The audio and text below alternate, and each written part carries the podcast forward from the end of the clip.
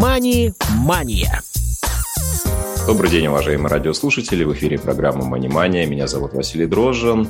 И очередной эфир мы посвящаем обсуждению проектов, поддержанных Ассоциацией развития финансовой грамотности. Сегодня у нас в гостях еще один интересный гость, вернее гости. Я спешу ее представить. Это Евгения Лазарева, директор фонда за права заемщиков, руководитель платформы «Мышеловка». Евгения, добрый день.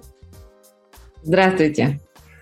Да, ну и давайте, наверное, начнем с того, что познакомим наших радиослушателей с вами немножко в контексте инвестиций. А, почему вы выбрали это направление для себя? Как так получилось? Расскажите, пожалуйста.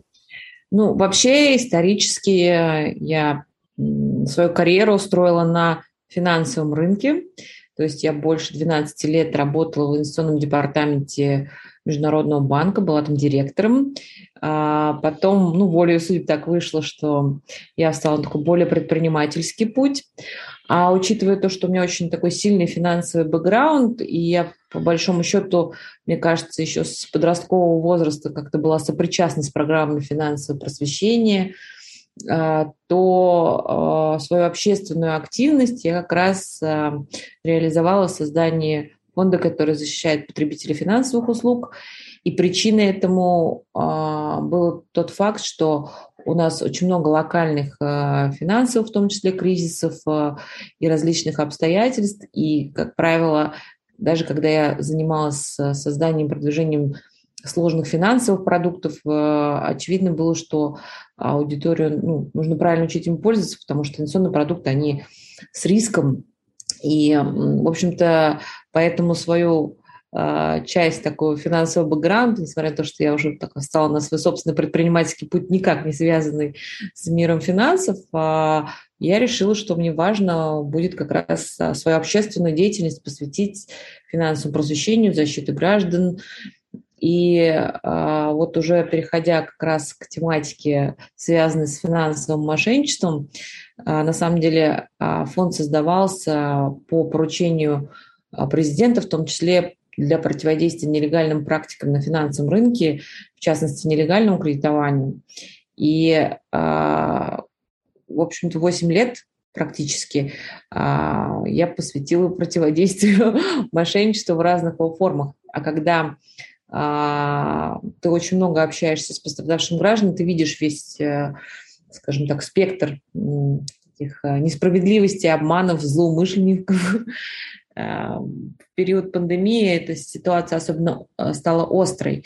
И если мы в год, допустим, обрабатываем как некоммерческая организация ну, где-то там 12 тысяч обращений граждан, там в какой-то период это даже было там в начале 6 тысяч, да, ну то есть сколько мы можем себе позволить именно адресной поддержки людей, которые столкнулись с разными несправедливостями, то когда началась пандемия, у нас вот этот объем, особенно жалобы, связанные с мошенничеством, в том числе телефонным, финансовым, там, лжеброкерским. А, за месяц у нас вышли практически в начале пандемии годовые показатели обратившихся граждан. И тогда мы и задумали создать платформу, которая бы обрабатывала, получала и обрабатывала сигналы о мошенничестве. Она так и называлась «мышеловка», от слова «мошенников ловить». А, и очевидно, что эта история была, ну, мошенничество до такой степени людям надоело, что очень большой объем и поток с момента запуска платформы, а, люди настолько устали от мошенников, что они просто с такой радостью на них жалуются, и а, за год работы мышеловки, там чуть больше уже года, а, больше 30 тысяч таких сигналов, которые можно преобразовать в какие-то наверное, значимые действия по противодействию. То есть люди жалуются на телефонных мошенников, на несправедливость в интернете, на лжеброкеров, на а, разные способы обмана, на фишинг, на скам, на там, работу на маркетплейсах. Ну, то есть практически все, что а, люди видят, да, с чем сталкиваются, то мышеловка собирает, а, анализирует, людям по возможности оказывает поддержку, в том числе юридическую защиту интересов там, даже в судебных инстанциях. Просто это, возможно, не во всех случаях. Иногда люди просто жалуются очень поздно, и там как бы количество действий, которые можно совершить, оно уже ну, практически бесполезно что-то сделать. Но сам факт сигнал или возможность блокировки, например, ресурсов, где осуществляется мошенничество, тоже очень важно. Поэтому все, что мы получаем, мы распределяем дальше уже в а, разные инстанции, правоохранителям, Банк России, Роскомнадзор, в общем, МВД, и в прокуратуру и так далее. То есть, ну, по сути, являясь интегратором. И э, к мышеловке достаточно много присоединилось волонтеров, то есть тех людей, которые еще помогают с просторов интернета собирать сигналы и формы мошенничества. Мы такую построили работу. С одной стороны, мы все собираем, а, распределяем, отправляем, а, ведем, как бы, предлагаем инициативы, чтобы бороться с мошенничеством.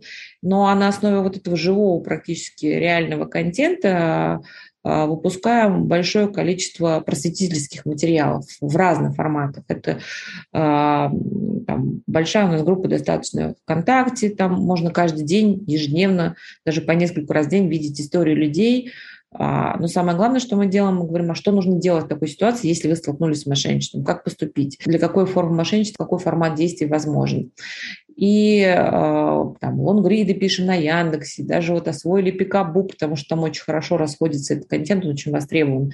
Выпускаем ролики, распространяем их в том числе там, в многофункциональных центрах, э, чтобы как можно больше людей охватить полезным контентом. У нас есть еще удивительный опыт э, работы с клипами ВКонтакте. Мы познакомились как раз с таким активным волонтером а, пожилого возраста, ну, пенсионерам, по большому счету, который нам очень много сдавал информации, которому попадалась под руку Александр Викторович Волков. А, и Александр Викторович очень проактивно а, так, скажем так, гражданскую позицию свою выразил в том, что он снимается в клипах, которые набирают там, больше 100 тысяч просмотров. А, это как раз а, история, основанная на проблемах, на реальных случаях мошенничества. Он это делает очень круто, артистично и тоже делится своими советами, посвятил этому тоже практически год жизни.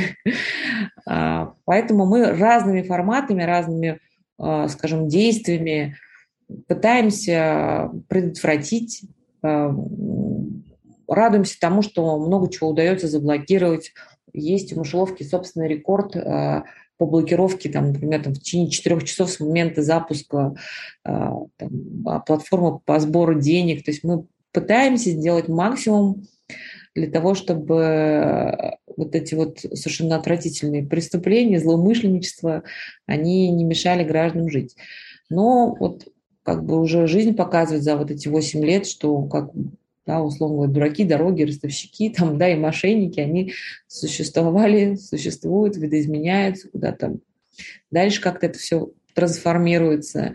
К сожалению, практики мошенничества развиваются, и они развиваются гораздо быстрее, чем, наверное, действия, которые а, государство, правозащитники, правоохранители, просветители, регуляторы могут а, успевать сделать.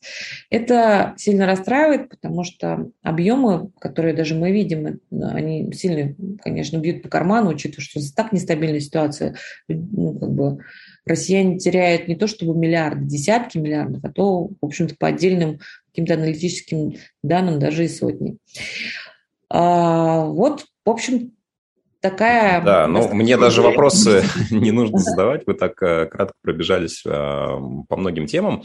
А давайте вернемся к самой платформе. А, действительно, проект относительно молодой, получается. Вот вместе с пандемией да, возникла необходимость как раз поддержки населения, потому что в геометрической прогрессии росли различные а, варианты мошеннических действий. И действительно, вот а, сейчас, как вы считаете, в чем все-таки главная задача, основная функция платформы? Это прежде всего информационное сопровождение, потому что ведь с мошенничеством сложно его лечить, да, гораздо легче его предотвратить, потому что часто, когда человек уже стал жертвой, да, мы мало что в большинстве ситуаций можем сделать. Либо же есть еще какие-то сопутствующие а, варианты, да, вы, безусловно, уже сказали о том, что направляете полученные материалы в соответствующие структуры, инстанции. А, здорово, да, что есть рекорды по таким быстрым блокировкам, да, но вот насколько вообще в целом результативная эта деятельность, да, потому что часто наши а, структуры выглядят, ну, немножко неповоротливыми в этом отношении, потому что вроде как уже все знают, что там сайт а, с определенным названием является какой-то пирамидой, а до сих пор его, например, нет в реестре, и до сих пор он работает и замечательно привлекает деньги с э, незадачливых вкладчиков. Ну, на самом деле, это очень многосторонний такой вопрос, и ответ на него тоже такой может быть весьма развернутый. А, Все дело в том, что, конечно, есть части, которые связаны там, с изменением, в том числе и законодательства, которое необходимо. Когда, например, мы начинали свою платформу, мы тут же собрали большущий а, круглый стол, куда позвали там, всех сотовых операторов, всех, кто вообще сопричастен к такому межведомственному взаимодействию и противодействию мошенничеству для того, чтобы там, обсудить проблемы, связанные с ответственностью за подменные номера. В действительности вышел после этого закон. А, я могу сказать, что у нас есть, такая, ну, есть такое количество небольших побед, которые позволяют да, фильтры ставить по по противодействию мошенничеству. Например, там мы видим, что очень много мошенничества, например, связано с почтовыми рассылками, когда человеку приходит ну, вместо там, посылки желаемой бумага. Учитывая, что, например, частные сервисы и маркетплейсы проблем давно решили, сначала смотришь товар, а потом оплачиваешь там наложенный платеж, так называемый, или оплачиваешь. Да, или можешь вернуть, если что-то не понравилось. Например, самого крупного почтового оператора в нашем государстве такой возможности не было. Сначала все оплати, потом получи свою бумагу и не знаешь, что с ней делать, оплати еще ее доставку обратно. Вот одна из наших таких последних крупных побед, то, что действительно там Минцифра вместе с Почтой России пересматривают правила да, вот, э, получения таких посылок. Что касается, например, того, как работают э, разные ведомства, и там, да, очевидно, что все не успевают. И никогда нельзя успеть за мошенником, потому что всегда найдется дырка в законодательстве. Я вот вижу даже ситуации, когда схема полностью соответствует, там, условно говоря, букве закона, но абсолютно не соответствует духу закона. Мы такую одну большую крупную схему еще до пандемии да, предотвратили, связанную с обратным выкупом автомобиля. Это очень ужасная была форма мошенничества, когда люди теряли автомобили, ну, то есть брали у нелегалов э, кредит-займ под залог автомобиля, но так они брали у нелегалов, это оформлялось в два договора, и, в общем, результатом этой такой э, схемы, с одной стороны, ухода от лицензии со стороны кредитора, с другой стороны, такой желанием быстро где-то взять деньги, которые нужны у заемщика, оказывалась плачевная ситуация, что люди теряли и машины, еще оставались очень много должны денег. Но, в общем, эту схему нам удалось там, э, даже с поручения президента приостановить ее такое активное развитие, потому что пострадавших было больше 9 тысяч людей, которые потеряли свои машины и остались должны. И вот, э, на мой взгляд, есть а, проблемы системные, которые нужно решать, э, вот, скажем так, государству. И есть а, такие, а, скажем, фильтры, которые тоже нужно обязательно ставить для того, чтобы сокращать попытки этого мошенничества. Что касается работы самих ведомств, я вот прям могу сказать, так как мы общаемся абсолютно со всеми, я могу сказать, что, например, у Банка России, наверное, сейчас самый большой, самый крутой опыт э, по выявлению и противодействию мошенничеству чем э, суть его заключается? Ну, там, во-первых, два департамента профильно этим занимаются. Вот нелегалами занимается департамент противодействия нелегальным практикам. Они супер круто выявляют сейчас и вообще выстрелили эту цепочку взаимосвязи для того, чтобы предотвратить и прекратить деятельность мошенников. То есть, условно говоря, там год выявляется там, около трех тысяч нелегалов. Да? После этого выстроена цепочка взаимодействия, ну, которая связана с тем, что можно привлекать к ответственности, приостанавливать деятельность или же вносить в черный список, чтобы предупреждать людей. Это очень важная и большая работа. Мы, кстати, как общественники поддерживаем, передаем чек-листы, сигналы о мошенничестве, которые ну, соответствуют этой практике. И видно, что если раньше было много, супер много выявлено, потому что Банк России круто выявляет мошенников, я прям просто ну, могу сказать, что это очень выстроенная, хорошо работа. С другой стороны, как бы количество возбужденных дел после того, как что-то выявлено. Была такая не очень внятная статистика, но, слава богу, она стала расти. А, недавно я вот общалась с коллегами Следственного департамента, а, и мне рассказали мне о том, что как, как работа у них ведется, и даже на одной из пресс-конференций, как раз Мышловке исполнился год, коллеги озвучили а, внушительные цифры, которые связаны с раскрываемостью дел, в том числе по телефонному мошенничеству, из а, порядка 80 тысяч привлеченных лиц к ответственности. Это тоже очень много. Просто, ну, как бы это, мы, наверное, об этом еще и не знаем, Вот, но теперь уже знаем, и я вижу, как активная работа ну, началась в ведомствах э, в этой части. Но весь секрет именно в том, что все ведомства должны вместе, вместе включая участников рынка, обмениваться данными. Вот э, а, инициатива другого департамента Банка России, которая связана с тем, что МВД и Банк России должна обмениваться данными, теми же самыми картами дроповыми, для того, чтобы проще возбуждались дела, чтобы вот эти законодательные сложности, с которыми не могут расследовать и справиться правоохранители, работали как-то лучше, быстрее. Это хорошая очень история. Вот здесь должен быть такой очень быстрый обмен информацией между всеми. Пока вот мы как общественники где-то поддерживаем часть этой работы, но я считаю, что это такая э, важная история, в которой все должны вот прям как бы иметь круговой обмен информацией для того, чтобы защищать людей. Угу. Хорошо, вот. а давайте поговорим вот про а, отдельные сегменты аудитории, да, а, на которые воздействуют мошенники. Часто, к сожалению, наверное, самый уязвимый ее, ее частью является пожилое население. И вот вы уже а, начали говорить про волонтеров, в частности, про Александра Викторовича Волкова.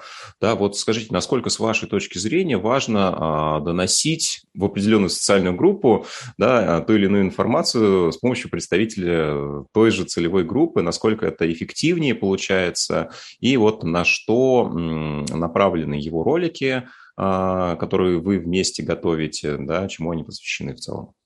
Ну, в общем и целом, я могу сказать, что да, очень важна адресная работа с аудиторией, с одной стороны. С другой стороны, я вижу другую сторону медали, я вижу статистику, а, в которой ну, мы делаем такой акцент, что вот люди старшего поколения, они как бы менее защищены. Да, действительно, а, это так, потому что они в случаях мошенничества теряют, во-первых, последние чаще всего деньги, которые они уже не смогут никогда заработать. Я знаю абсолютно разных среди даже одной целевой там, группы людей с разными поведенческими навыками. Ну, многие люди старшего поколения дадут фору, да, например, как Александр Викторович, опять же, да, тем людям, которые, ну, как бы молодым людям, которые достаточно обеспечены, потому что, например, а, статистика такая, вот э, самые частые, ну, как бы, кто больше всего попадается в финансовые пирамиды, либо очень молод, молодежь, прям совсем молодежь, или люди старшего поколения, действительно, там, уже пенсионного возраста. Они попадают в разные пирамиды, но одинаково теряют там деньги, и непонятно даже, кто больше. Поэтому тут э, с каждой аудиторией нужно работать, мне кажется, еще по привычному каналу э, связи для этой аудитории. Э, я могу сказать, что Видимо, мне уже повезло, что я общаюсь очень большой, с большим количеством уже продвинутых людей старшего поколения. Они все, многие из них даже торговлей занимаются, в проектах противодействия мошенничества участвуют. Но в общем и целом понятно, что для людей старшего поколения а, они прислушиваются к такому, у нас есть такой еще тоже проект, который организован еще достаточно давно, тоже по противодействию мошенничеству, называется «Расскажи бабушке». Вот когда мы создавали этот проект, а, почему вообще стали создавать? Мы поехали однажды в Волгоград, и у нас было ну, на прием граждан пришла а, в общем, жительница еще Сталинграда, да, ну, дочь Сталинграда, как называют, очень пожилая женщина, а, Галина Петровна, и ее обманули вот, знаете, такие люди, которые приходят в квартиру, предлагают разные услуги, там, газоанализаторы установить. И она, как ни крути, не могла вернуть. Ее очень сильно убедили там Э, чуть ли не кредит взять на покупку этого газоанализатора абсолютно ненужного. И вот она на самом деле проделала гигантскую работу, она обошла все инстанции абсолютно для того, чтобы себя защитить, и никто абсолютно помочь не, смог, видимо, кроме нас. Мы взяли камеру, взяли правоохранителей, взяли а, себя, пошли в офис, где ей оформляли это и не давали отказ, посмотрели, что там еще происходит, и там целая компания, которая просто создана для того, чтобы обманывать людей пожилого возраста и э, там с мануалами такими текстами большими, где написано, как зайти, что позвонить, что говорить, на, как, на, там э, светофор висел, типа, сколько ты в день бабушек обманул. Ужасно, вообще, конечно, картина мира. Деньги мы вернули, коллег привлекли к ответственности. Но в общем и целом потом появилась как раз компания «Расскажи бабушке». И компания основана на очень классном, простом принципе. А, ну, он называется еще «Обратное наставничество» от э, младших к старшим. Но, в общем, мы сняли ролики с детьми, которые рассказывали в стихотворной форме правил безопасности. Они очень милые. И а, сделали несколько доступных форматов. Голосовой, ну, да, потому что не все хорошо видят, например, да, а, текстовый, чтобы можно было просто правило вот, прийти домой к своему родственнику старшему повесить на холодильник магнитом, чтобы он просто знал, что нельзя делать. И, а, соответственно, вот эти прекрасные видео, которые пришел внучок бабушки показал, или пришел а, там, к маме, папе, может, даже к соседке, и просто мог ей рассказать. Очень хорошо получилось, очень охватно. И вот такой канал коммуникации сработал на отлично, потому что, когда мы что-то начинаем делать, мы тоже смотрим, сколько у нас, по каким принципам в общем-то, людей а, понимает, что это, ну, делаем такие исследования, да, сколько людей осознают, что они общались с мошенниками, сколько нет. И вот процент с 60 упал до... А, раньше там 60% говорили мошенникам, уверенные да, сейчас только 20% говорят уверенные да мошенникам. Это тоже прогресс, на самом деле очень значительный.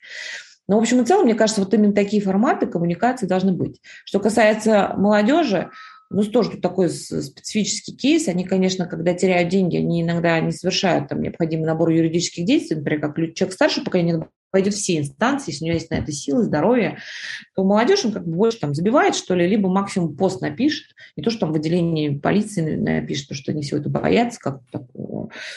А, но для них коммуникация другая. Это понятно, что это люди, на которых они смотрят. У нас, кстати, тоже был прецедент, когда очень известная блогерша э, одного известного телепроекта, не буду называть, вот, она рекламировала услуги такого псевдоинвестиционного консультанта. У нас было 150 пострадавших от действия этого консультанта. И, в общем, либо какие-то там супергивы, которые раздают там, э, с айфонами, со всеми делами. Ну, уж не говоря про криптопроекты, это одно отдельное мошенническое дно. И вот э, вопрос, как рекламируют эти услуги, где-то там же рядом должны находиться коммуникации, которые говорят о том, что это плохо. Вот я могу сказать, что, например, мошенники действуют по тем рекламным каналам, ну, как бы, и они их дискредитируют.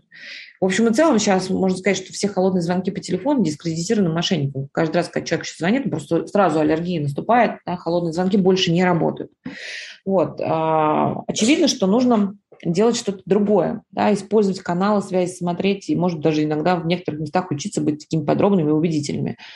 А, для молодежи актуально там, лидеры мнений, актуальны какие-то свои собственные комьюнити, а, конечно, больше там интернет-активности, вот другой триггер. Ну и так, в общем, дальше можно пройтись э, в целом по каждому, но что я вижу за последнее время, я могу сказать, что это, может быть, не, кажется, что никак не влияет. Сейчас зайдешь в аэропорт, МВД уже там сообщает какого-то отдельного региона, говорит, вот не, не, не сообщайте три номера там, с, с карточки. А, в поликлиниках, там, опять же, мы много такого контента распространяем в общественных местах. Это все нужно делать.